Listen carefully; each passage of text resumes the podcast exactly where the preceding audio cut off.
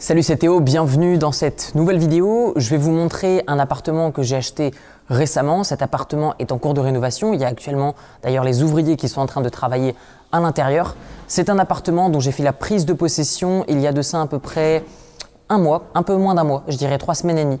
Et du coup cet appartement, donc je vais vous le montrer, donc il est en cours de rénovation. Je vais vous montrer les plans avant et après l'optimisation de la personne qui s'est occupée de découper, de diviser le bien sur plan. Et donc du coup cet appartement qui est à la base un deux chambres, il me semble, euh, du coup on l'a transformé en appartement quatre chambres, donc dans le but euh, de le proposer à la location courte durée toute l'année puisque son emplacement géographique fait que euh, il va être avec des taux d'occupation absolument importants par rapport à son mode d'exploitation et par rapport à sa localisation. Petite chose euh, assez importante, quand vous visitez un appartement qui est dans un immeuble, euh, vous pouvez voir également auprès des autres appartements, vous pouvez avoir un indice s'il y a de la location courte durée qui est faite et qui est autorisée. Si vous voyez euh, des petits boîtiers noirs, donc là on ne l'a pas encore installé, mais plus tard on viendra installer un petit boîtier noir ici avec un code, la personne pourra ouvrir, prendre les clés et on pourra du coup ajouter cet appartement à ce qu'on appelle des entrées autonomes. Autrement dit, besoin de personne pour faire l'entrée et la sortie des lieux. Allez, c'est parti, on rentre dans cet appartement directement sur votre gauche, vous avez donc ici à l'avenir une porte qui va être créée, on l'ouvre et on accède à une première chambre. Vous avez ensuite, dans cette direction, vous avez un couloir et vous avez ensuite une autre chambre qui est au bout du couloir euh, sur la gauche.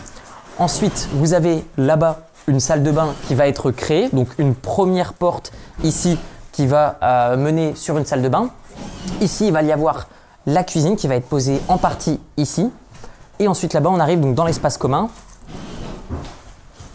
Où là, sur votre gauche, donc de l'autre côté de ce mur, vous avez toujours la salle de bain. Vous avez une autre salle de bain qui va être créée là-bas, donc une autre porte. Ici, il va y avoir donc une petite table dans le coin là-bas avec des chaises pour pouvoir manger. Juste sur votre droite, vous avez à terme une télévision qui va être mise avec un canapé ici, donc euh, espace commun pour tout le monde.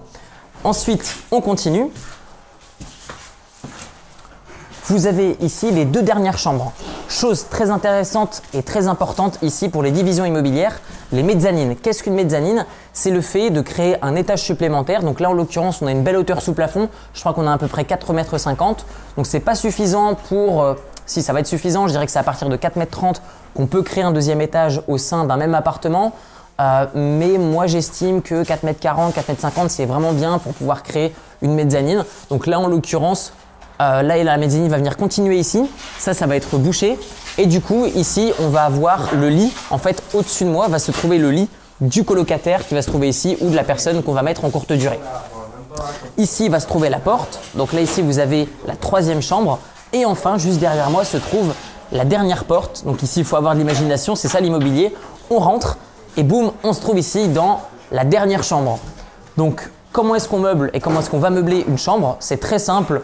Euh, c'est un lit, c'est un bureau, c'est une commode pour poser ses vêtements, c'est éventuellement un petit canapé en plus, un petit peu de déco et c'est terminé. Alors, je vais maintenant vous partager les chiffres de cet appartement. Cet appartement m'a coûté 157 000 euros. C'est un appartement euh, que j'ai acheté au prix du marché. Alors, pourquoi je l'ai acheté au prix du marché? Pourquoi est-ce que je n'ai pas acheté en dessous du prix moyen au mètre carré dans la zone dans laquelle j'ai acheté? Tout simplement parce que c'est un appartement qui a une très très bonne localisation par rapport à sa façon d'être euh, en lui-même, c'est-à-dire la disposition des pièces, par rapport à, l'exposition et par rapport au, lieu où il se trouve. En fait, on a pu vraiment optimiser à fond cet appartement. Donc en l'occurrence, quand vous achetez un bien dans l'immobilier, je le dis tout le temps, c'est très important, il faut acheter un bien en dessous du prix moyen en mètre carré pour, même si vous abandonnez votre projet, le revendre et ne serait-ce que gagner de l'argent. Là, c'est pas vraiment le cas parce que derrière, ce qu'on va pouvoir faire avec, je vais vous le dire au niveau des chiffres, vous allez le voir, on a 10% de rentabilité nette. Là, par rapport à sa disposition, euh, vraiment, on va pouvoir faire quelque chose de très intéressant. Donc 74 mètres carrés, j'ai payé 8000 euros de taxes à l'achat de cet appartement. Il y a 51 000 euros de travaux, donc ce qui est conséquent puisqu'on a absolument tout détruit. Il y a deux salles de bain qui sont créées. Encore une fois, petite astuce pour optimiser les coûts des travaux, ce que vous pouvez faire, c'est plutôt que de créer par exemple un toilette d'un côté de la baraque et un toilette de l'autre côté et euh, une salle de bain encore d'un autre côté, ça engendre beaucoup euh, de, frais de travaux. Donc du coup, moi ce que je vous recommande, c'est vraiment de réunir les salles d'eau pour vraiment euh, minimiser le coût des travaux.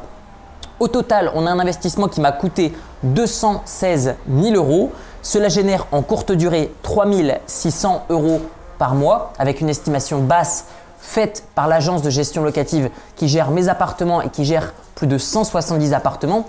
Donc ils savent ce qu'ils font, ils savent ce qu'ils disent. 3600 euros par mois euh, de loyers qui vont être générés via Booking et Airbnb toute l'année. Ce qui va faire après frais de gestion, après euh, ménage et après impôts, 1800 euros net par mois. Euh, ce qui est rigolo, c'est qu'il donc au total m'aura coûté 216 000 euros, ce qui fait une rentabilité nette de pile poil 10%.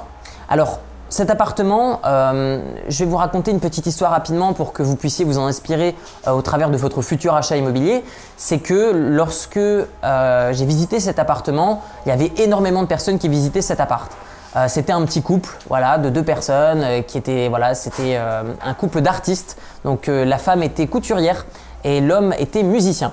Et du coup, ça me faisait un peu rire parce que lorsqu'on a visité l'appartement, donc il y avait beaucoup de monde, et puis ils avaient bien rangé l'appartement, ils avaient ciré le plancher. Donc du coup, moi, le rénovateur et la personne qui allait s'occuper de détruire les, murs, euh, on était là, on prenait les mesures, on vérifiait, on tapait sur les murs. Et en fait, c'était un peu, euh, voilà, un peu rigolo, amusant, avec ma vision d'investisseur, de voir le couple qui, qui plie les couettes, qui range tout bien, alors que nous, on arrive, on est là pour tout détruire, donc on prend les mesures. Voilà, donc euh, c'est toujours rigolo entre ce que les vendeurs pensent et, entre ce que les, vraiment les investisseurs veulent. Euh, il y a une vraie marge de différence, il y a un vrai écart. Et donc du coup, euh, vraiment, je vous invite vraiment à toujours vérifier les choses par vous-même. Même si un agent vous dit voilà, le bien fait 70 euh, mètres carrés. par exemple, je vais vous mettre d'ailleurs à l'écran les mesures, le plan qui m'a été donné par l'agent immobilier. Donc vous allez voir que ça n'a strictement rien à voir. Il y a des murs, il y a des murs qui sont plus petits que d'autres en mesure, mais en réel, ils sont plus grands que d'autres. Donc voilà, c'est n'importe quoi. Et du coup, euh, bah, tout ça fait que quand on a repris les mesures, on a eu des plans totalement différents. Donc faites bien attention à ça, vérifiez toujours les mesures par vous-même. Et donc du coup, euh, j'ai acheté cet appartement, on le rénove et du coup on l'a acheté au prix du marché. Et c'est ce qui nous a permis en fait de concurrencer tout le monde. Entre guillemets, tout le monde euh, qui visitait l'appartement ici, tout le monde faisait des offres euh, moins cher que le prix forcément qui était demandé par le vendeur. Et moi du coup, je l'ai acheté au prix vendeur et je l'ai eu instantanément. Pourquoi? En fait, il faut savoir quelque chose et ça c'est dans l'immobilier, c'est très important. Si vous le savez, vous avez un avantage sur tout le monde. C'est que le vendeur a signé un mandat exclusif de vente avec l'agence de gestion.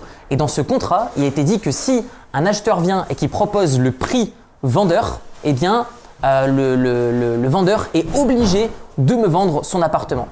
Donc si vous avez beaucoup de personnes qui visitent un bien et que vous aussi vous êtes intéressé par l'acheter, sachez que dans ce type de cas, si le vendeur a un mandat exclusif de vente avec une agence de gestion et que vous vous arrivez, vous dites voilà, si le prix c'est ça, moi je l'achète, le vendeur n'a pas le droit de refuser. Ou alors s'il a le droit, il va payer énormément de frais à l'agence de gestion, à l'agence pardon qui va vendre son appartement.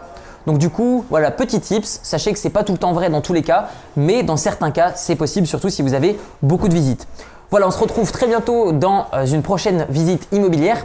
Et en attendant, dans la description de la vidéo, vous avez une formation 100% gratuite pour apprendre à investir dans l'immobilier où je vais vous montrer comment faire pour trouver des bonnes affaires, comment emprunter euh, auprès d'une banque pour investir à 110%, comment faire pour trouver des locataires et vous protéger en cas d'impayé et comment faire pour ne payer strictement aucun impôt sur vos revenus immobiliers. On se retrouve à très bientôt dans la formation. Merci pour votre attention. Ciao ciao